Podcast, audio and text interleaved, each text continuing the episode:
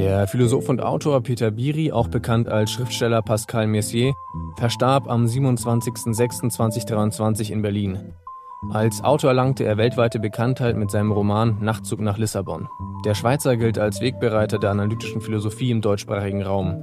Die von ihm herausgegebenen Sammelbände Analytische Philosophie des Geistes und Analytische Philosophie der Erkenntnis gelten als Standardwerke.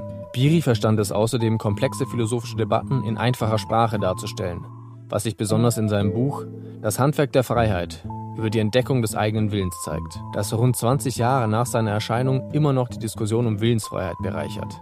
Wir beschäftigen uns heute mit einem der bekanntesten Aufsätze von Biri. Was bleibt von der analytischen Philosophie?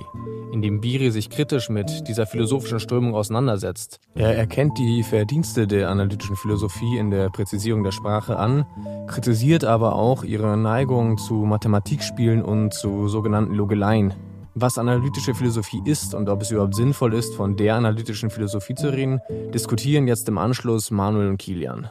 Viel Spaß beim Zuhören. Herzlich willkommen zu einer neuen Folge Sapere Audio. Heute beschäftigen wir uns mit einem Text von Peter Biri, der leider vor kurzem verstorben ist. Und im Gedenken an diesen großartigen deutschen analytischen Philosophen beschäftigen wir uns mit seinem Text Was bleibt von der analytischen Philosophie, in der augenscheinlich kritisch mit äh, dieser Denkweise abrechnet, aber doch aufzeigt, dass es ein sinnvolles Projekt ist. Ja, wie ihr wahrscheinlich schnell bemerken werdet, sind wir heute nur zu zweit. Äh, ich darf äh, Manuel Schäfler begrüßen. Und ich, Kilian Kaga. Und äh, der liebe Richard ist leider krank zu Hause heute. An dieser Stelle gute Besserung. ja, du hast ja schon gesagt, äh, der Text heißt, was bleibt von der analytischen Philosophie? Und Biri stellt ja direkt eingangs die Frage, gibt's überhaupt diese Art von Philosophie? Ist das wirklich eine spezielle Art von Philosophie, deren Methode die Analyse ist? Das würde man ja irgendwie erstmal daraus ziehen aus diesem Begriff analytische Philosophie. Und was soll dann überhaupt analysiert werden? Und er scheint programmatisch vorzugehen und findet erstmal heraus, dass es ja gar nicht diese eine Schule analytischer Philosophie gibt und auch gar nicht diesen einen Themenbereich der analytischen Philosophie gibt, weswegen er dann nochmal konkreter nachhakt, was analytische Philosophie denn dann sein soll, wenn man sie gar nicht so konkret fassen kann. Anfangs legt er erstmal drei Fragen vor, denen er sich widmen will in diesem Text. Und die erste Frage wäre, auf welchen Überzeugungen beruht die Idee der besonderen Philosophie, also der analytischen Philosophie? Zweite Frage wäre, welche Überzeugungen sind Dogmen und welche sind Einsichten? Und die dritte Frage wäre, welches Bild der Philosophie ergibt sich, wenn man die Dogmen fallen lässt und an Einsichten festhält? Und er sagt ja erstmal sehr äh, früh im Text schon, dass, wie du ja auch schon äh, eingeführt hast, dass es ja eigentlich gar nicht so einfach ist, das jetzt wirklich zu fassen. Weil er sagt, es gibt jetzt nicht irgendwie so eine Art Manifest, die analytische Philosophen geschrieben hätten, wo sie ganz klar machen, damit beschäftigen wir uns, das ist unsere Methode, das ist unser Thema und genau so wollen wir vorgehen und so grenzen wir uns von anderen ab sondern er sagt, dass es eher vielleicht so eine Reihe von gemeinsamen Elementen gibt bei verschiedenen Denkern und Denkerinnen, die sich analytische Philosophen oder Philosophinnen nennen würden. Aber da sagt er auch selber, die passen auch nicht immer zusammen und es gibt auch eine gewisse Lücke zwischen dem Selbstbild, also was die Leute von sich selber sagen, was sie tun und tun möchten und dem, was sie eben tatsächlich tun. Selbst wenn man ansetzt und sagt, mit Frege hat die analytische Philosophie begonnen, dann hakt Biri ein und sagt, ja, Moment mal, diese Form von Analyse der Sprache gab es ja auch schon bei Platon und bei Aristoteles und hat sich dann über die Scholastik hinweg äh, immer wieder mal durchgezogen. Genau, das wäre was, was man auf jeden Fall festhalten könnte, dass es um die Analyse von Sprache geht, weil wir uns ja eingangs schon gefragt haben, was wird denn überhaupt analysiert? Also eine sehr große Bedeutung liegt darin, dass man Sprache analysiert, die untersucht, Begriffe sich anschaut, schaut, was die bedeuten, in welchem Kontext die stehen und was sie im Kontext bedeuten aber man könnte ja natürlich sagen, das macht Philosophie ja seit jeher schon, weil es ja eben keine empirische Wissenschaft ist, bei der es darum geht, im Labor zu stehen oder Experimente zu machen, sondern wir haben ja eigentlich nicht viel anderes als Sprache, die wir uns irgendwie anschauen können. Geschichtlich gesehen lässt sich analytische Philosophie dann eher vielleicht als das begreifen, was im angelsächsischen Raum passiert, in Abgrenzung zu kontinentaler Philosophie. Aber diese Unterscheidung äh, würde Biri dann natürlich ablehnen und das in den gesamthistorischen Kontext eingebettet eher als Philosophie generell bezeichnen. Und selbst im angelsächsischen Raum haben sich ja schon zwei Linien analytische Philosophie herauskristallisiert, die sich eigentlich nicht miteinander vertragen. Ja, aber er würde sagen, es, äh, das Ziel von vielen analytischen Denkern oder Denkerinnen ist, dass man diese Art von Philosophie zu einem Fach macht, wie andere Fächer. Also man könnte sagen, zu einer Wissenschaft, so wie Biologie eine Wissenschaft ist, wie Chemie eine Wissenschaft ist. Und so soll eben auch diese spezielle Art von Philosophie gedacht werden. Und Biri würde dann festmachen, dass äh, man sieht, dass das auch versucht wird, indem man Philosophie professionalisiert. Ja, dass man sagt, ja, es ist eigentlich eher so ein Expertending. Man muss dafür gut ausgebildet sein, man besucht dann Konferenzen, wo man andere Experten trifft, man veröffentlicht Papers in irgendwelchen Journals, die in einem gewissen Prozess genügen müssen, was irgendwie Reviews angeht. Genau, also das wäre die eine Sache, dass sich eine Schule herauskristallisiert, wo Philosophie institutionalisiert ist, und dann auf der anderen Seite bräuchte es natürlich eine einheitliche Methodik. So wie in den Naturwissenschaften die Methode das Experiment ist, um Dinge herauszufinden, wäre dann in der analytischen Philosophie die Methode, Sätze oder Wörter zu analysieren und wie sich Wörter zu Sätzen verhalten. Aber da zeigt sich dann eben schon dadurch, dass es die beiden Linien gibt, nämlich die Philosophie der Alltagssprache und die Philosophie der Idealsprache, dass es gar nicht diese eine Methodik gibt, an der man arbeiten könnte. Ja, und ein weiteres Problem liegt auch darin, dass gar nicht so klar ist, was eigentlich das Thema ist. Also sowohl die Methode als auch so das Materialobjekt, mit dem man sich in dieser Wissenschaft beschäftigen soll, ist gar nicht so klar abgegrenzt, wie das in anderen Wissenschaften wäre. Weil wir sagen, gut, wir reden über sehr viel und wir schauen uns Sprache darüber an, aber es ist nicht wirklich klar, über was wird geredet, wenn das jetzt ein Materialobjekt sein soll, das diese Art von Wissenschaft interessiert sondern die Themen sind überhaupt nicht groß eingeschränkt. Es geht irgendwie so vage drum, dass es darum geht, Probleme zu lösen. Also das findet man bei sehr vielen Autoren. Aber auch da ist nicht klar, was dann als Problem zählt oder was brauchbar ist als Problem, dass man mit dieser Methode angehen kann, wenn diese Methode überhaupt so klar ist. Und deswegen würde Biri sagen, dass es auch irreführend ist, letztens zu sagen, in analytischer Philosophie geht es darum, Probleme zu lösen, irgendwie gedankliche oder begriffliche Probleme. Genau, vielmehr geht es ja darum, dass es eigentlich immer Hintergrundüberzeugungen gibt, wie er schreibt, die man, die man vertritt auf bestimmte Probleme hin und dass die Hintergrundüberzeugungen ständig wechseln und das macht es ja so schwierig, dass man dann eben keinen Kanon von Problemen finden kann, die analysiert werden können, sondern dass die Grundüberlegungen, die auf Probleme treffen, ständig wechseln, was, ähm, was ein Projekt einer programmatischen analytischen Philosophie sehr viel schwieriger macht. Ja, ich denke, man kann da auch durchaus schon äh, das auch bei anderen Wissenschaften sehen, dieses Problem dass es ja auch in vielen Naturwissenschaften nicht so läuft, dass man sagt, wir beschäftigen uns so lange mit diesem klaren Problem, bis das gelöst ist und wenden uns dann einem anderen zu, sondern dass es auch da natürlich Paradigmenwechsel gibt und Änderungen gibt von, vom Forschungsobjekt, von der Methode, zumindest so in, in Detailfragen. Und dass es auch jetzt, wenn man sich zum Beispiel die Physik anschaut, dass es da ja auch ganz große Umbrüche gab. Was ist eigentlich das Themengebiet der Physik? Und ja, deswegen, weil es allein schon in Naturwissenschaften so schwierig ist und Naturwissenschaften angesehen werden als das Ideal, zu dem sich auch Philosophie entwickeln soll, ist auch letztlich klar, dass es das auch für die Philosophie schwierig ist, auch für analytische Philosophie schwierig ist, zu so einer klaren Fragestellung zu kommen, die über die Zeitgeschichte hinweg gleich bleibt. Allerdings hat die analytische Philosophie schon auch einen, einen sehr positiven Beitrag geleistet, dadurch, dass man sich sehr dediziert mit auch teilweise künstlichen Problemen auseinandergesetzt hat, hat man begriffliche Schärfe erreicht, hat man ein sprachliches Niveau erreicht, das generell für die Philosophie, nicht nur für die analytische Philosophie, sehr hilfreich sein kann, da man versucht mit einer gewissen Schärfe, mit einer gewissen Klarheit Präzision in die, in die Themengebiete zu bringen. Ja, das kann man ja auf jeden Fall auch als große Leistung ansehen. Dass es natürlich sehr viel besser ist, sei man jetzt irgendwie philosophischer Laie oder wenn man sich professionell damit beschäftigt, dass es natürlich angenehmer ist und auch unterhaltsamer ist, tatsächlich prägnant formulierte Texte zu lesen, die auch eine gewisse Klarheit haben. Und man sich einfach sagt, ich brauche jetzt äh, Informationen zu irgendeinem Gebiet und ich schaue mir natürlich lieber einen Text an, der sehr, sehr klar strukturiert ist, der auch klar formuliert ist, wo mir auch sehr schnell deutlich wird, darum geht's und so wird irgendwie vorgegangen in diesen und jenen Schritten da ist irgendwie ein Schema erkennbar, wie das gemacht werden soll. Und das würde ja Biri auch sagen, und da wäre ich auch bei ihm, dass man sagen kann, das ist natürlich schon auch ein Beitrag zur Philosophiegeschichte, dass man eben sehr bemüht ist darum. Ich meine, es gibt ja viele andere Formen, wie man philosophische Texte schreiben kann. Also ganz klassisch wäre natürlich der Dialog bei Platon. Das Ganze ist ein bisschen eine Geschichte verpackt und Leute werden vorgestellt und die unterhalten sich und dann geht aus dem Gespräch hervor, was das philosophische Problem ist und was dann die Antwortmöglichkeiten sind. Und das liest sich natürlich auch schön und ist unterhaltsam, aber es ist natürlich nicht so, so unglaublich prägnant strukturiert. Also da ist sehr viel Beiwerk da dabei. Ganz extrem auch bei Kierkegaard, wo man sehr mühsam auseinandernehmen muss, was polemisch ist und was die eigene Position des Autors ist, weil es oft einfach nicht klar wird und da braucht man dann einfach sehr viel mehr Zeit, um, um diesen Text auseinanderzunehmen und den philosophischen Gehalt dann herauszufiltern. Genau, diese Klarheit wäre ja etwas, was jetzt im analytischen Bereich auch immer so auf die Fahne geschrieben wird, wo man sagt, daran kann man uns erkennen, dass wir eben unglaublich klar formulieren und dass wir darum bemüht sind, diese begriffliche Schärfe zu haben. Und der Vorwurf wäre, alle anderen Philosophen, denen mangelt es natürlich daran. Also die sind nicht so klar und die argumentieren auch nicht in dieser sehr stringenten Art und Weise, wo man sagt, das ist ganz klar hier die These und dann gibt es irgendeine Antithese und dann gibt es eine Synthese und dann leite ich einfach sehr, sehr klar ab in Schritten, die gut überblickbar sind, wie ich jetzt zu meinem Ergebnis komme.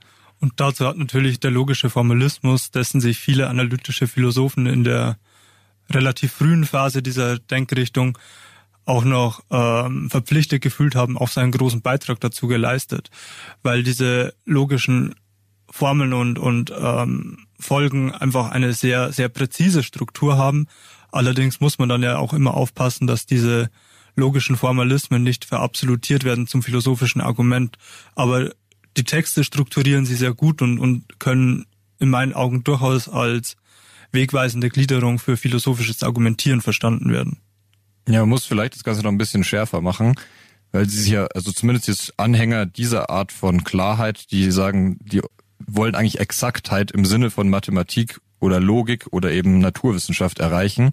Das ist sehr, sehr radikal. Da geht es nicht nur drum, klar zu formulieren und irgendwie eine gute Gliederung zu haben, sondern da geht es teilweise wirklich darum, dass Sätze einfach in Formeln gepackt werden oder durch Formeln abgebildet werden, sodass dieser philosophische Text eigentlich viel mehr daherkommt wie eine mathematische Arbeit oder eine Formelsammlung, in die man reinschaut. Wo man natürlich jetzt als jemand, der nicht bewandert ist in formaler Logik, eigentlich auch gar keine Chance mehr hat, sich mit diesem Text zu beschäftigen.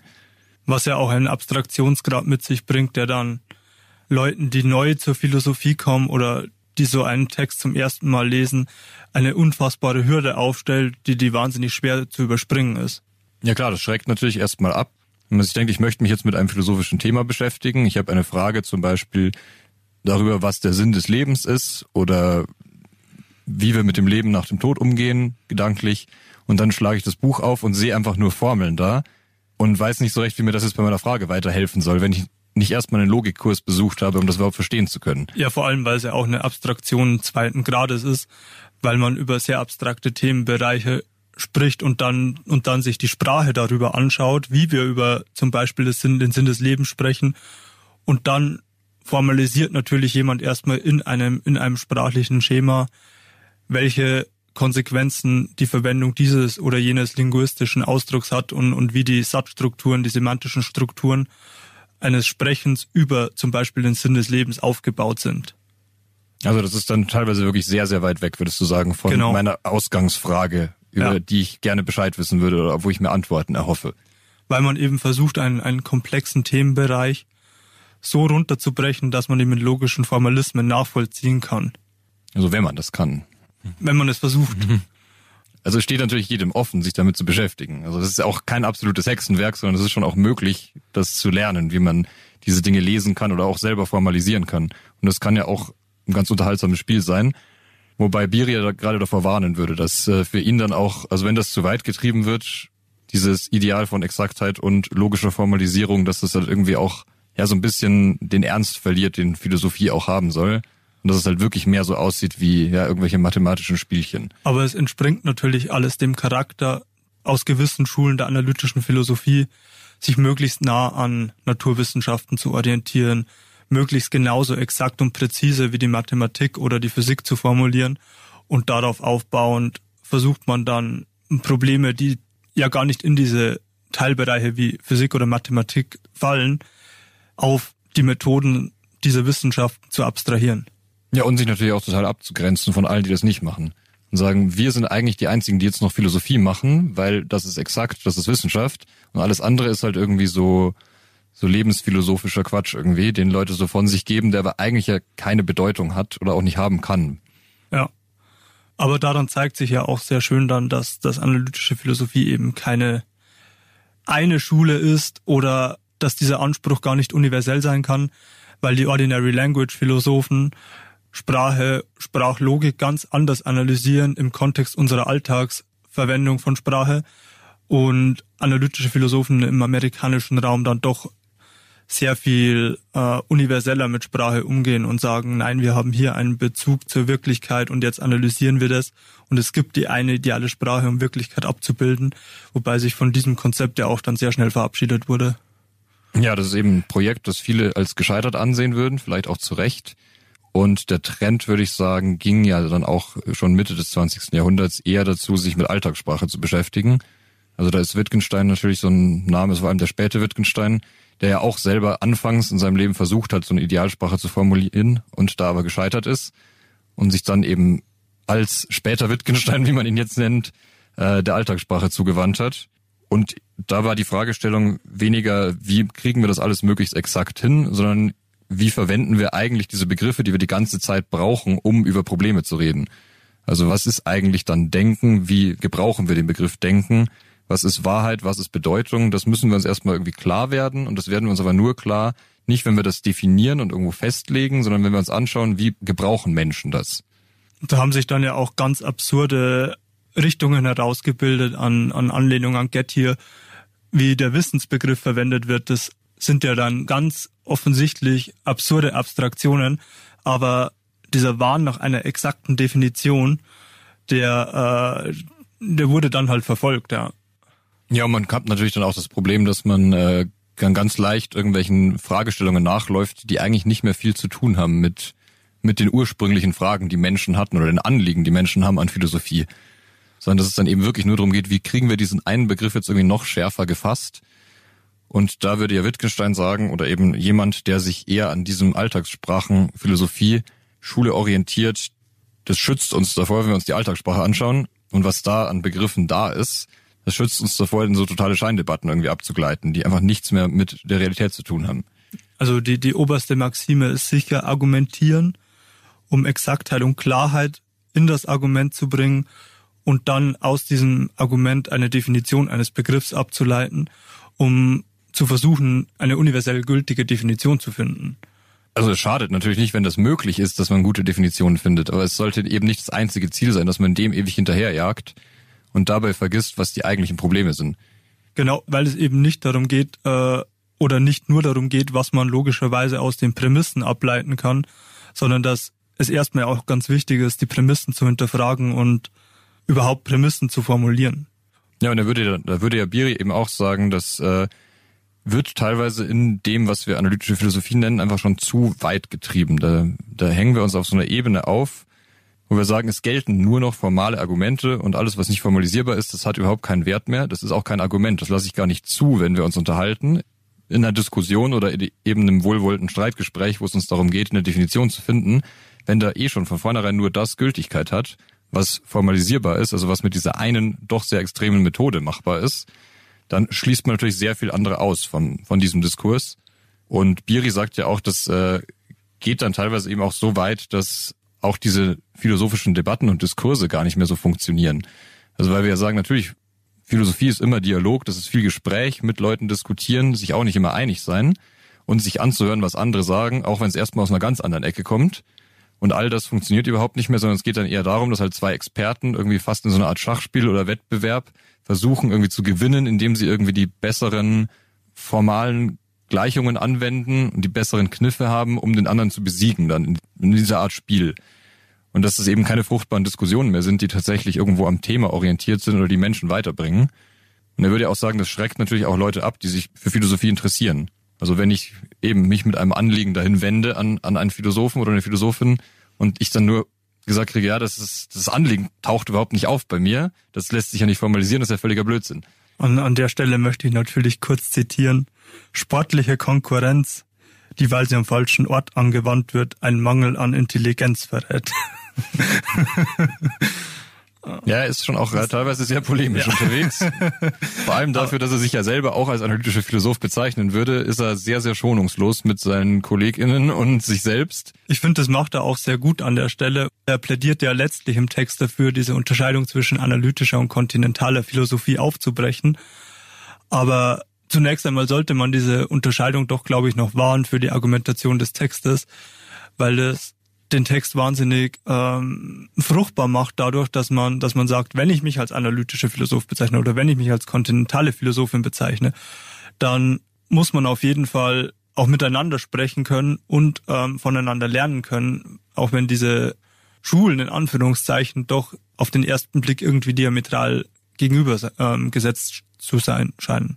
Ja, und er macht ja dann auch ein paar Angebote oder Beispiele, wo er sagt, es geht halt in der Philosophie, wenn wir argumentieren wenn wir uns mit jemandem unterhalten, eben nicht immer nur drum, dann irgendwie korrekt zu schließen, sondern es gibt ja auch andere Methoden, wo man dann auch Leute mit ins Boot holen kann, indem man auch Beispiele verwendet und die analysiert oder Gedankenexperimente macht, was ja auch sehr fruchtbar sein kann, um Intuitionen zu überprüfen, die man hat hinsichtlich einer Fragestellung, die sich eben nicht so scharf fassen lässt. Ja, und, und, und auch ein großer Gewinn sicher für jede Art von Philosophie ist einzuführen, dass es modale Strukturen in Sätzen gibt, dass es mögliche und notwendige Ereignisse in der Welt gibt, dass es nicht alles radikal kontingent ist, sondern dass es Strukturen gibt, die sich glaub, durch jede vorstellbare Welt hindurchziehen. Begriffe, die wir vielleicht nochmal ein bisschen schärfer erklären müssen oder doch eine scharfe Definition brauchen davon. Was meinst du damit Kontingent? Kontingent ähm, bedeutet in etwa so etwas wie dass es nicht notwendigerweise so sein muss, dass es, dass ich mir eine Welt vorstellen kann, in der es auch anders sein könnte. Zum Beispiel, dass ich dunkle Haare habe, ist ein kontingenter Faktor, weil ich auch helle Haare haben könnte. Ja, ich glaube, das ist ja. Äh, auf jeden Fall wichtig und da werden wir auch später ja nochmal drauf zu sprechen kommen müssen, auf diese Kontingenz. Aber er würde ja auf jeden Fall festhalten, Philosophie lebt eigentlich mehr von Offenheit als von, von Ausgrenzung, von gewissen Herangehensweisen und Themenfeldern und das würde ihm zu weit gehen. Also das wäre eins von diesen Dogmen, die man dir anfangs angesprochen hat. Also manche analytischen DenkerInnen setzen einfach fest, das ist Thema, das ist Methode und dabei bleibt's und alles andere hat hier nichts verloren. Und er würde sagen, das ist zu weit gesehen, aber es gibt eben ein paar Einsichten, wie eben die, dass es gut ist, klar zu formulieren, dass es manchmal hilfreich sein kann, auch so eine Formalisierung zu verwenden, dass es sehr hilfreich ist, eben sich über Notwendigkeiten Gedanken zu machen.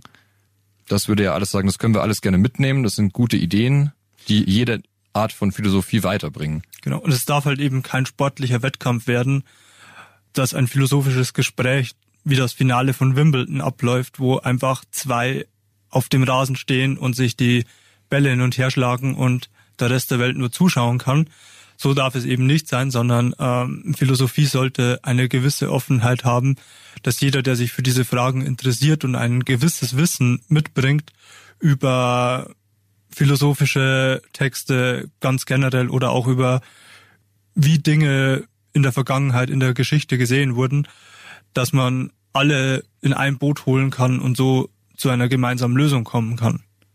Ja, ich denke auch, dass er das so sehen würde. Er macht natürlich schon auch nochmal so ein paar Einwände oder gibt zu bedenken, dass natürlich, wenn Philosophie ja schon auch eine Form von Wahrheitsanspruch haben will, dass wir natürlich das Problem haben, wenn wir uns mit Alltagssprache beschäftigen, dass die zum Beispiel auch wieder total kontingent ist. Dass viele Begriffe sich eben so entwickelt haben durch den Gebrauch und teilweise auch sich wieder anders entwickeln, dann wieder eine andere Bedeutung haben, als sie ursprünglich mal hatten. Und dass da ja nichts notwendig ist. Und wenn wir uns eben nur Sprache anschauen, also vor allem Alltagssprache, die wir eben nicht in so ein klares Korsett gepresst haben an Definitionen, dass die eben so wandelbar ist und so ja eine gewisse Beliebigkeit hat, dass man sich natürlich fragen kann, wie kommen wir denn dann überhaupt noch zu irgendwelchen wahren Aussagen? Wenn wir eben annehmen, Naturwissenschaft, die kommt zu wahren Aussagen, weil sie eben eine sehr gute Methode hat und das sehr überprüfbar ist, aber was ist an der Philosophie dann noch überprüfbar? Was lehrt mir die Philosophie noch, außer dass es dann eben vielleicht kein sportlicher Wettkampf ist, sondern eher so ein, wir unterhalten uns alle gut und fühlen uns dabei gut, sondern es soll ja auch was bei rauskommen. Das würde er schon auch nicht bestreiten. Und da würde er ja sagen, wenn ich ihn da richtig verstehe, es geht darum, dass man so eine gewisse Orientierung im Denken, verwendet er, glaube ich, als Begriff, kriegt. Genau, also vorweggeschoben geht es ihm, glaube ich, schon auch darum, dass er sagt, äh, wie Lewis oder Sellers, dass es ein pragmatisches A priori gibt. Wir sind halt dazu gezwungen, etwas von vornherein anzunehmen, weil wir so sprechen, wie wir sprechen, weil wir bestimmte Begriffe so verwenden, wie wir sie verwenden müssen wir einfach schon mal annehmen, dass das ähm, wahre Aussagen sind oder dass ein Wahrheitsgehalt in der Form, wie wir Begriffe verwenden, liegt. Und ich glaube, das ist dann auch der Grundstock dafür, für die Orientierung im Denken. Ja, also der Begriff a priori ist natürlich jetzt auch wieder ein äh, großer Begriff, mit dem man sich äh, in der Philosophiegeschichte viel beschäftigt hat. Und da gibt es eine große Unterscheidung, nämlich das analytische a priori und das, wenn es das gibt, das synthetische a priori. Also wir wissen irgendwas von vornherein und wenn es analytisch ist, dann wissen wir, dass ein Satz auf jeden Fall wahr ist, aber dass da nichts Neues dazukommt. Also dass wir nichts Neues über die Welt lernen anhand also von diesem Prädi Begriff. Das Prädikat in dem Satz enthält keine zusätzliche Information, die nicht schon im Subjekt verankert ist. Zum Beispiel Junggesellen sind unverheiratete Männer. Wo Biri ja sagt, dass er diesen Satz so viel langsam nicht mehr hören kann, weil das so ein Paradebeispiel ist. Aber die Frage ist eben, gibt es die Möglichkeit, dass wir auch mit dieser Art von rein begrifflichen Erkenntnis, dass wir uns Sätze anschauen, doch was lernen können, was Neues lernen können? Also gibt es ein synthetisches A priori? Und ich glaube, da will er auch mit diesem pragmatischen A priori dann hin, dass er sagt, es gibt so eine Form, weil wenn wir uns mit Sprache beschäftigen und da diskutieren, dann können wir zu Erkenntnissen kommen, die neu sind, die uns was über die Welt sagen, die aber eben nicht darauf basieren, dass es naturwissenschaftliche Erkenntnisse sind, dass es irgendwie empirische Erkenntnisse sind, dass das durch meine Sinne vermittelt ist, sondern dass die rein begrifflich vermittelt sind. Und ich glaube, um es nicht ganz so hart zu formulieren, wie es ist möglich, rein aus Begriffen was Neues zu lernen, würde eben diesen pragmatischen a priori Begriff bevorzugen, dass man sagt, wir haben halt die Sprache, die wir haben, und die ist auch bewährt und da kommen wir auch zu wahrheitsfähigen Aussagen. Wenn wir uns die anschauen, dann können wir was lernen über die Welt, dann können wir was lernen über uns. Genau, also wir haben ein begriffliches Repertoire, wie er es nennt, mit dem wir unsere Erfahrungen, die wir machen und unser Handeln in der Welt organisieren. Ja, und er sagt, wenn wir es eben schaffen, durch Denken, durch Beschäftigung mit Sprache, da mehr Klarheit zu bekommen, da mehr Orientierung zu bekommen, dann lernen wir eben was und wir werden da irgendwie bessere Menschen, wenn man so pathetisch formulieren will. Kann man, denke ich schon.